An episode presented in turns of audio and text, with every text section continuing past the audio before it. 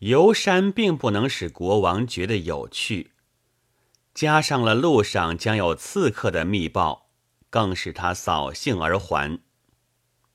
那夜他很生气，说是连第九个妃子的头发也没有昨天那样的黑的好看了。幸而他撒娇坐在他的玉膝上，特别扭了七十多回，这才使龙眉之间的皱纹渐渐的舒展。午后，国王一起身，就又有些不高兴。待到用过午膳，简直现出怒容来。哎嘿，无聊！他打了一个大哈欠之后，高声说。上自王后，下至弄臣，看见这情形，都不觉手足无措。白须老臣的讲道，矮胖侏儒的打魂，王是早已听厌的了。近来便是走索、圆杆、抛丸、倒立、吞刀、吐火等等奇妙的把戏，也都看得毫无意味。他常常要发怒。一发怒便按着轻剑，总想寻点小错处，杀掉几个人。偷空在宫外闲游的两个小宦臣刚刚出来，一看见宫里面大家的愁苦的情形，便知道又是照例的祸事临头了。一个吓得面如土色，一个却像大有把握一般，不慌不忙跑到国王的面前。俯伏着说道：“奴才刚才访得一个艺人，很有艺术，可以给大王解闷，因此特来奏闻。”什么？王说：“他的话一向很短的。那是一个黑瘦的乞丐似的男子，穿一身青衣，背着一个圆圆的青包裹，嘴里唱着湖州的歌。人问他。”他说：“善于玩把戏，空前绝后，举世无双，人们从来就没有看见过。一见之后，即便解烦释闷，天下太平。但大家要他玩，他却又不肯。说是第一须有一条金龙，第二须有一个金鼎。金龙我是的，金鼎我有。奴才也正是这样想，传进来。”话声未绝，四个武士便跟着那个小宦官疾趋而出，上自王后，下至弄臣，个个喜形于色。他们都愿意这把戏玩的解愁释闷，天下太平。即使玩不成，这回也有了那乞丐似的黑瘦男子来受祸。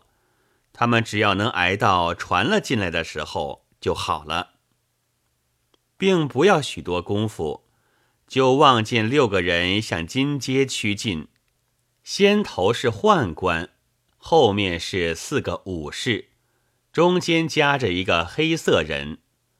待到进来时，那人的衣服却是青的，须眉头发都黑，瘦的颧骨、眼圈骨、眉棱骨都高高的凸出来。他恭敬的跪着俯伏下去时，果然看见背上有一个圆圆的小包袱，青色布，上面还画上一些暗红色的花纹。奏来！王暴躁地说：“他见他家伙简单，以为他未必会玩什么好把戏。臣名叫燕之敖者。”生长问问乡，少无职业，晚遇名师教臣把戏，是一个孩子的头。这把戏一个人玩不起来，必须在金龙之前摆一个金鼎，注满清水，用寿炭煎熬。于是放下孩子的头去，一道水沸，这头便随波上下，跳舞百端，且发妙音。欢喜歌唱，这歌舞为一人所见，便解愁释闷；为万民所见，便天下太平。玩来！王大声命令说：“并不要许多功夫，一个煮牛的大金鼎便摆在殿外，注满水，下面堆了寿炭，点起火来。那黑色人站在旁边，见炭火一红，便解下包袱，打开，两手捧出孩子的头来，高高举起。那头是秀眉长眼，皓齿红唇，面带笑容，头发蓬松，正如青烟一阵。黑色人捧着，向四面转了一圈。便伸手擎到顶上，动着嘴唇说了几句不知什么话，随即将手一松，只听得扑通一声，坠入水中去了。水花同时溅起，足有五尺多高。此后是一切平静，许多功夫还无动静。国王首先暴躁起来。接着是王后和妃子大臣，宦官们也都有些焦急。矮胖的侏儒们则已经开始冷笑了。王一见他们的冷笑，便觉自己受愚，回顾武士，想命令他们就将那欺君的有民置入牛鼎里去煮杀。但同时就听得水沸声，炭火也正旺。映着那黑色人变成红黑，如铁的烧到微红。王刚又回过脸来，他也已经伸起两手向天，眼光向着无物，舞蹈着，忽的发出尖利的声音，唱起歌来：哈哈，爱惜，爱护，爱护，爱惜血兮兮，谁乎独舞？民蒙明行兮，亦复葫芦。彼用百头颅，千头颅兮，用万头颅。我用一头颅兮，而无万夫。矮一头颅兮，血乎呜呼，血乎呜呼兮，呜呼啊呼，啊呼呜呼兮，呜呼呜呼。随着歌声。水就从顶口涌起，上尖下广，像一座小山。但自水尖到顶底，不住的回旋运动。那头即随水上上下下转着圈子，一面又滴溜溜自己翻筋斗。人们还可以隐约看见他玩的高兴的笑容。过了些时，突然变成了溺水的游泳。打旋子夹着穿梭，激得水花向四面飞溅，满庭洒下一阵热雨来。一个侏儒忽然叫了一声，用手摸着自己的鼻子，他不幸被热水烫了一下，又不耐痛，终于免不得出声叫苦了。黑色人的歌声才停，那头也就在水中央停住，面向王殿。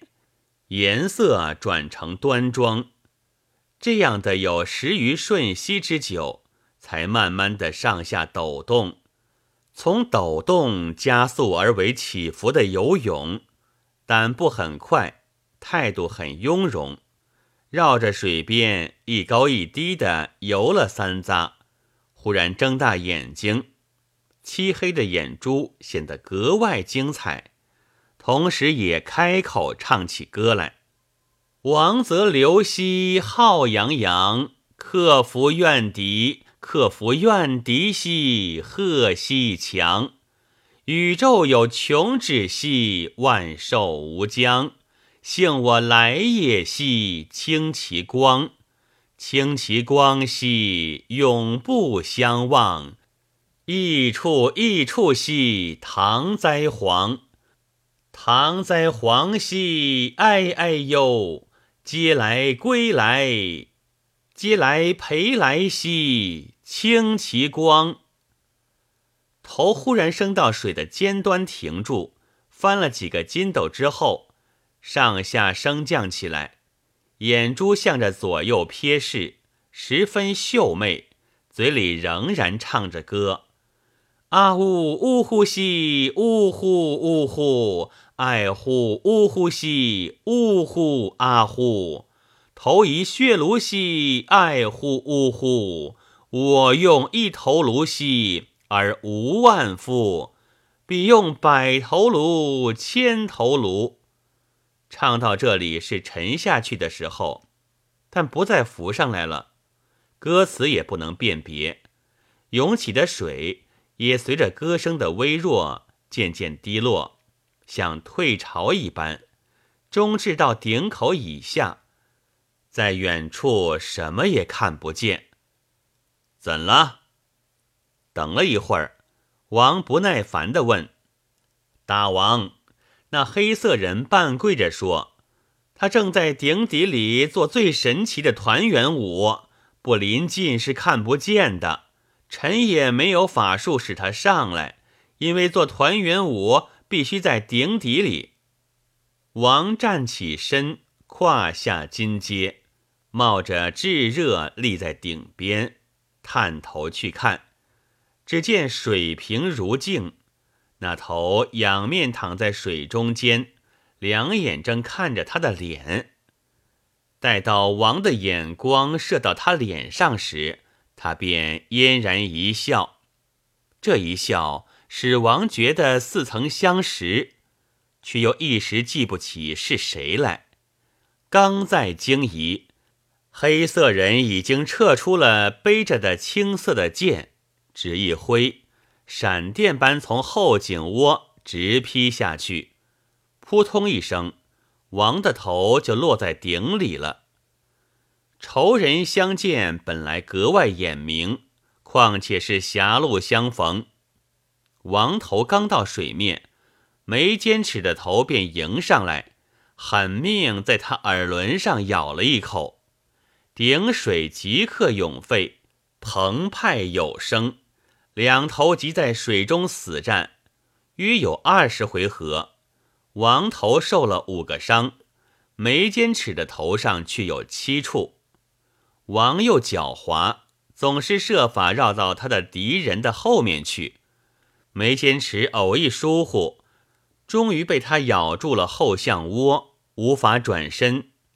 这一回，王的头可是咬定不放了。他只是连连蚕食进去，连顶外面也仿佛听到孩子的失声叫痛的声音。上次王后下至弄臣，害得凝结着的神色也应声活动起来，似乎感到暗无天日的悲哀，皮肤上都一粒一粒的起粟，然而又夹着秘密的欢喜，瞪了眼。像是等候着什么似的，黑色人也仿佛有些惊慌，但是面不改色。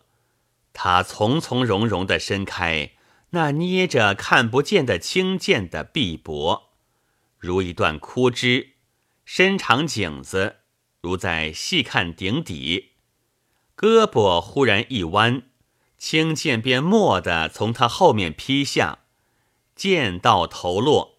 坠入鼎中，砰的一声，雪白的水花向着空中同时四射。